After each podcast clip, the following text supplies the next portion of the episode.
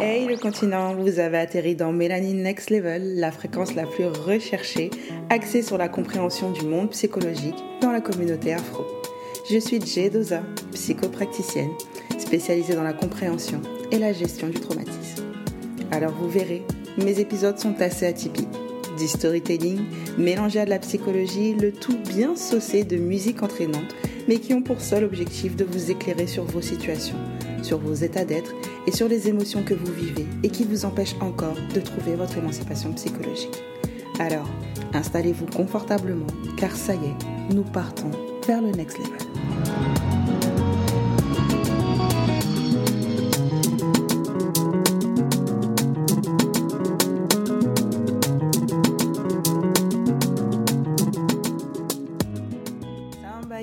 J'espère que vous allez au mieux de votre forme. Je suis heureuse de vous retrouver dans Mélanine Next Level, la fréquence très très recherchée. Je reviens parmi vous après cette pause estivale avec un nouvel épisode autour de la rupture amoureuse. Alors, on va explorer ensemble ce qu'est la dépression suite à une rupture amoureuse et quels moyens mettre en place afin de se reconstruire suite à cela. Mais avant de commencer, j'ai un message à faire passer qui pourrait être une bonne nouvelle pour certains. Oui j'ai décidé de permettre à d'autres entrepreneurs de devenir sponsors de l'émission Mélanine Next Level. Si vous avez un business à faire connaître, une annonce à faire passer, je serais ravie de vous communiquer les modalités afin de vous mettre en avant au travers de ce podcast. Donc, n'hésitez surtout pas à me contacter sur Instagram, jdoza-du8 ou par mail à jdoza.lablaguepreneuse.com pour plus de renseignements.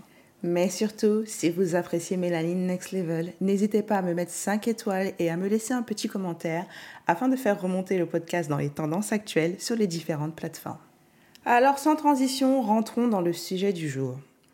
Je pense que si je dis que la douleur de la rupture est une expérience difficile, que beaucoup de gens peuvent se sentir perdus et dépassés, je sais que dans la tête de certaines personnes, des personnes qui vivent actuellement une rupture ou qui sont déjà passées par là, je suis potentiellement en train d'amoindrir ce qu'elle traverse.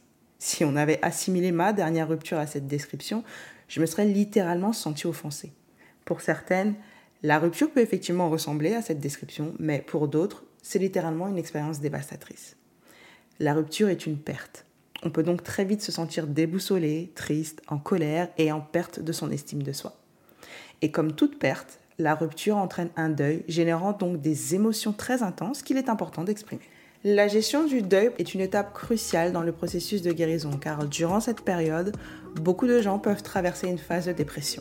Alors cette dernière peut se manifester de différentes manières chez tout un chacun, mais les signes courants que l'on va retrouver vont être une perte d'intérêt pour les activités qu'on avait l'habitude d'apprécier avant, des changements dans l'appétit et le sommeil, la fatigue, et une tristesse profonde qui peut s'installer sur la durée. On va aussi retrouver chez certaines personnes des difficultés de concentration et chez d'autres personnes des pensées suicidaires dans certains cas. Mais pour cela, il y a des stratégies que vous pouvez mettre en place afin de vous aider pendant cette période. Bien évidemment, il y a une case que je ne vais jamais sauter. Je recommanderais toujours de vous faire accompagner par un thérapeute afin qu'il puisse vous assister dans ce que vous traversez, surtout durant la dépression, en vous fournissant des techniques de gestion et en vous aidant à explorer les causes sous-jacentes de vos émotions. D'accord? Ceci étant dit, la première chose à reconnaître est le mécanisme de déni qui va se mettre en place pendant le processus de rupture. C'est-à-dire qu'on refuse d'accepter les faits. Et ne pas accepter les faits peut durer très longtemps et bloquer le commencement de la guérison. Va s'en suivre ensuite la phase. Alors s'en suivre ensuite, c'est une redondance. Donc, s'ensuit la phase d'acceptation avec une gamme d'émotions comme la tristesse, la colère, la peur ou la confusion. Il arrive aussi que certaines personnes se sentent soulagées et que parfois elles ne comprennent pas pourquoi dans un premier temps. Raison pour laquelle il est important de ne pas juger vos émotions. Quand je dis juger, c'est s'interdire de ressentir telle ou telle émotion. C'est penser qu'on est plus forte que ça. On se dit que notre ex ne mérite pas nos pleurs, ne mérite pas notre tristesse, ne mérite pas notre colère, donc on fait comme si on ressent rien, or qu'à l'intérieur de nous ça brûle. Non. Mettez-moi votre énergie masculine de côté durant cette période-là pour que votre guérison puisse se faire. Il faut savoir accueillir ces émotions qui sont naturelles. Ce sont des émotions totalement naturelles et qui font partie intégrante du processus de guérison. Laissez-vous pleurer si vous en avez besoin. Parlez de vos sentiments avec vos amis, avec des personnes de confiance ou écrivez dans un journal. Utilisez le pouvoir de la psychologie narrative et racontez-vous. Racontez ce que vous ressentez, racontez ce que vous vivez. Vous savez, il y a souvent ce moment où on se dit j'ai pas pu lui dire ce que je pense en fait. J'ai pas bien répondu quand il a dit telle ou telle phrase. Eh ben, il est là votre exutoire. Il est là votre moment. Parlez de votre ex dans votre journal. L'expression émotionnelle est un moyen essentiel de libérer la douleur et de la traiter de manière saine. Ensuite, l'une des erreurs les plus communes est de penser que nous sommes assez fortes pour faire le deuil de notre relation tout en restant en contact avec notre ex. On se dit non, mais il faut que je lui montre que je m'en sors très bien sans lui. Que certes, notre rupture est quelque chose de triste, mais émotionnellement, je gère, je gère très bien. Non, ne vous y trompez pas, parce que beaucoup de mes clientes font cette erreur et il est fort probable que vous aussi, vous fassiez également cette même erreur. Moi, personnellement, j'ai fait cette erreur. Je l'ai faite pendant plus de deux ans. Je l'ai faite parce que je me disais, non mais, on a quand même eu une grande histoire. On est resté ensemble très longtemps, on est resté ensemble plus de cinq ans, donc on peut quand même rester amis. Non, c'est une grosse erreur. Il y a des liens au-dessus du lien affectif qui se crée lorsque vous êtes en relation et qui alimente le lien affectif. Donc, même lorsque vous décidez de rompre avec cette personne, ce lien reste actif et prend un temps au-dessus du temps du lien affectif pour se défaire. Est-ce que vous voyez ce que je veux dire? Donc, lorsque vous décidez de rester ami avec votre ex, il faut savoir que Bien que vous puissiez croire qu'il s'agit d'un lien d'amitié, parce que clairement c'est juste une manière détournée qu'a trouvé votre esprit pour composer avec le manque que cause la rupture, il reste néanmoins un lien proprement dit, alimenté par ce lien qu'on va appeler lien spirituel. Donc, dans les premières étapes de votre deuil, il peut être utile de limiter, voire même, en fait, il est capital pour la suite de cesser tout contact avec votre ex-partenaire. Vous devez apprendre à accepter la réalité de la rupture. Cela permet de réduire la confusion émotionnelle et de donner à chaque personne l'espace nécessaire pour guérir. Ce que vous allez décider de faire après la phase du deuil, ça c'est propre à vous. Néanmoins, la décision sera prise après le temps de la souffrance. Il peut aussi arriver des sentiments comme la culpabilité, le regret, l'incompréhension et que ces derniers viennent enfoncer l'état dépressif. Pour cela, il est important d'appliquer ce qu'on appelle l'autocompassion c'est-à-dire arrêtez de vous flageller. D'accord? Laissez-vous tranquille durant ces premiers mois car généralement, les pensées créées autour de cet état ne sont jamais objectives. Prenez simplement le temps de prendre soin de vous du mieux que possible. Évitez par contre de vous isoler car l'isolement entraîne la rumination.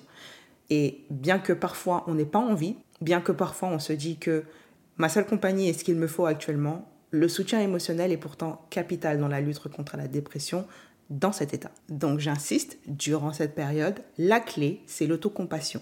Ne cherchez pas à limiter votre temps de souffrance, ne vous dites pas que ça y est, euh, j'ai déjà trop pleuré, que j'ai déjà trop souffert. Non, tout cela ne vous fera pas avancer. Alors, on vient de voir ensemble l'essentiel en ce qui concerne la souffrance de la rupture et comment gérer la dépression qui peut s'en suivre. Aujourd'hui, j'aime beaucoup le mot s'en suivre. J'aime beaucoup s'en suivre. Ok. Maintenant, on va parler ensemble de la reconstruction, la partie glow-up du processus. Il y a des choses à conscientiser, à déconstruire et d'autres à reconstruire après une rupture pour pouvoir en guérir. Et cela demande du temps, mais surtout de la patience. Je répète, du temps et de la patience. Pourquoi?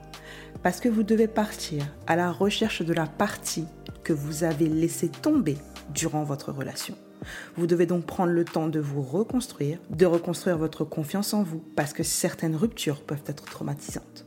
Vous avez besoin d'un espace sain pour analyser et digérer les expériences que vous avez traversées durant cette relation et pour travailler sur vous-même. Vous devez apprendre de votre rupture précédente et identifier ce que vous voulez et ce dont vous avez besoin dans une relation future. Mais, mais, mais, mais, mais, avant de songer à vous remettre en couple, vous devez apprendre à cultiver votre indépendance émotionnelle. La partie de vous que vous avez laissée dans votre ancienne relation laisse place à un manque. Le fait de ne plus partager votre vie avec la personne avec qui vous étiez laisse forcément place à un manque. Si vous ne parvenez pas à sevrer ce manque dans un premier temps par vous-même, vous allez créer une dépendance et forcément échouer dans toutes vos prochaines relations. Vous devez donc pratiquer ce que j'appelle le célibat responsable. Cette période est supposée être le meilleur investissement que vous faites sur vous. Ce que j'appelle célibat responsable se cultive en acceptant le fait que, bien que le besoin de me mettre en couple me démange, je choisis de rester avec moi-même car j'ai des choses à apprendre de moi. J'ai des choses à aimer de moi-même. Je dois aimer ce que je suis. J'ai des choses à découvrir seul, à construire seul. Je dois apprendre à aimer ma propre présence et à m'en satisfaire pendant un temps pour pouvoir me satisfaire sainement de la présence d'un autre dans ma vie. Cultivez votre indépendance. Faites de votre célibat un jardin et plantez-y les graines que vous voulez voir germer en vous afin d'attirer ce que vous méritez par la suite. C'est un choix que vous faites, d'accord? Vous prenez la décision avec les attitudes à mettre en place qui vont avec. Vous êtes donc active et actrice dans votre choix. C'est ça le glowing. C'est ça. Le next level, il se fait comme ça. Sans rire. Ce temps, je vous promets, il est tellement bénéfique qu'il vous permettra de poser des fondations tant sur le plan sentimental que sur tous les autres aspects de votre vie. L'amitié, la famille, le travail, parce que vous allez apprendre à rester fidèle à vous-même en toutes circonstances. Comme toute chose, ce sera difficile dans les débuts, mais une fois que les bases sont mises en place, mais le temps n'a plus d'importance. Vous êtes en pleine jouissance de la nouvelle personne que vous devenez, vous attirez le bon autour de vous. Il arrive aussi que vous attiriez le mauvais, mais vous êtes en capacité de le discerner. Vous voyez ou pas ce que je veux dire? Il n'y a pas de meilleure décision que de se centrer sur soi afin de cultiver ce qui nous manque. Pour finir, je tiens à rappeler que la douleur d'une rupture est réelle. Elle est certes réelle, mais elle n'est pas permanente. Vous pouvez guérir et reconstruire votre vie sentimentale d'une manière qui vous rendra plus fort et plus sage. Nous sommes de nature résilients. Cherchez donc le soutien dont vous avez besoin, prenez soin de vous et sachez que vous méritez un amour sain et épanouissant. Balise, nous sommes arrivés à la fin de cet épisode. Je pense que ça a été un épisode un peu court quand même, assez court. J'ai réussi à faire un épisode, je pense, de moins de 20 minutes. Je vous rappelle que pour tous ceux et celles qui le souhaitent, vous pouvez dès maintenant sponsoriser ce podcast si vous avez un business à faire connaître ou une annonce à passer. N'hésitez pas à me laisser un message sur mon Insta jdosa-8 ou par mail jdosa@lablaguepreneuse.com. Je vous souhaite à tous une très belle journée, où que vous soyez et à l'heure à laquelle vous m'écoutez. J'ai le micro. Excellent.